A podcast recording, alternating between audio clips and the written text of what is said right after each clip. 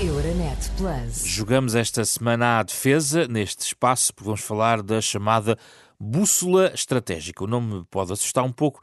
Basicamente, é um mecanismo que visa a definição de orientações e objetivos na área da segurança e defesa. Portanto, é um grande documento em termos de orientações da área da defesa eh, na União Europeia. Os ministros da Defesa e da União Europeia vão debater esta tarde este mecanismo. Quando eles se juntam em Bruxelas, chamam-lhe o Conselho Jumbo.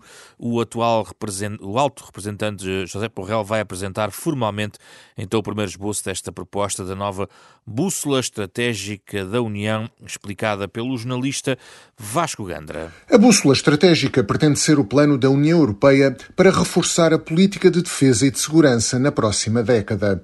Trata-se primeiro de identificar os desafios e as ameaças que o bloco comunitário enfrenta atualmente, a nível global ou regional, sejam conflitos, interferências externas, ciberataques ou terrorismo.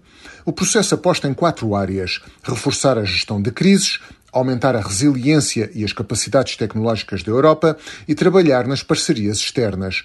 Por exemplo, uma das principais propostas é de criar uma capacidade que permita a mobilização rápida de cerca de 5 mil militares para missões que podem incluir o uso da força para garantir, por exemplo, a segurança de um aeroporto ou a evacuação de civis.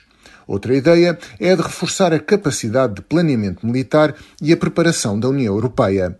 A segurança passa também por melhorar a recolha e a análise de informações sobre possíveis ameaças contra a Europa, mas também aperfeiçoar instrumentos para detectar interferências e campanhas de desinformação externas e aumentar as capacidades tecnológicas para responder a ciberataques.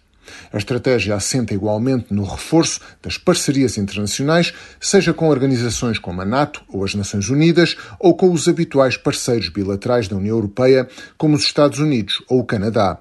O debate desta primeira versão da bússola estratégica deverá estar concluída em março para a aprovação do documento e tem como pano de fundo o debate sobre a necessidade de maior autonomia e de afirmação da política de defesa e de segurança da União Europeia. Em direto nesta edição, Francisco Sárcio Cabral. Boa tarde, Francisco. Boa tarde, Pedro. Regressa uma velha questão, um velho debate europeu. É muito antiga esta ideia da defesa. Aliás, eh, convém lembrar que depois de criada a Comunidade Europeia do Carvão e do Aço, em 1952, eh, apareceu uma, uma Europa da Defesa, uma Comunidade Europeia da Defesa, que chegou a ter um acordo entre os seis países que também criaram a, a, a Comunidade Europeia do Carvão e do Aço, que são os seis países também do mercado comum, mas eh, essa, essa, essa ideia da Europa da Defesa foi chumbada no Parlamento francês com os votos dos gaullistas e dos comunistas nessa altura. E nunca mais uh, voltou a falar-se disso, até que agora, recentemente, tem que se falar,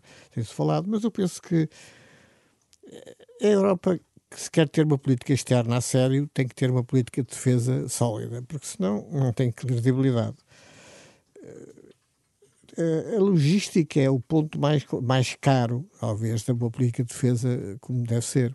Eu recordo que no tempo das guerras na ex-Jugoslávia, houve um destacamento francês que teve que partir para a Bósnia para emissão de paz e teve que alugar um, um, um, barco de recreio, porque não tinha, não havia outro bem logístico.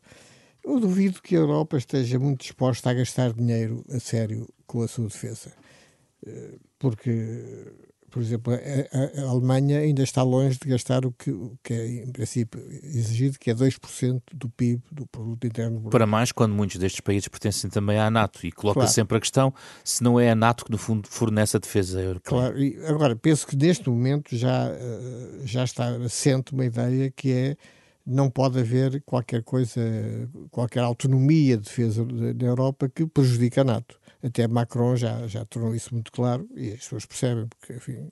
Não faz sentido. Não faz sentido. Duplicar eh, os, os meios, não é? Agora, também os aliados americanos, é antes de Trump e com Trump e depois agora já com, com Joe Biden, têm insistido que os europeus gastem mais, partilhem mais o fardo da defesa. Enfim, uh, Mas há aqui uma outra questão que tem a ver com a tal força de reação rápida. A rapidez na União Europeia não é propriamente o seu forte. Não, é, isso, o que é uma força rápida na União Europeia? Rápida é uma força que se desloca uh, Sim, mas o problema é, tem a é ver com, a, logística. Com, e a aprovação. Quer dizer, às vezes há tantas dificuldades ah, sim, em fazer claro, aprovar claro, uma força. É, a burocracia não, não, não, não é amiga deste este género de ideias. Agora, é, é, é normal que se façam tentativas, enfim, eh, eh, avanços, pequenos avanços, mas eh, enfim, a grande questão ainda está longe de estar resolvida. Comentário de Francisco Sarsfield Cabral. Euronet Plus. Milano. Zagreb.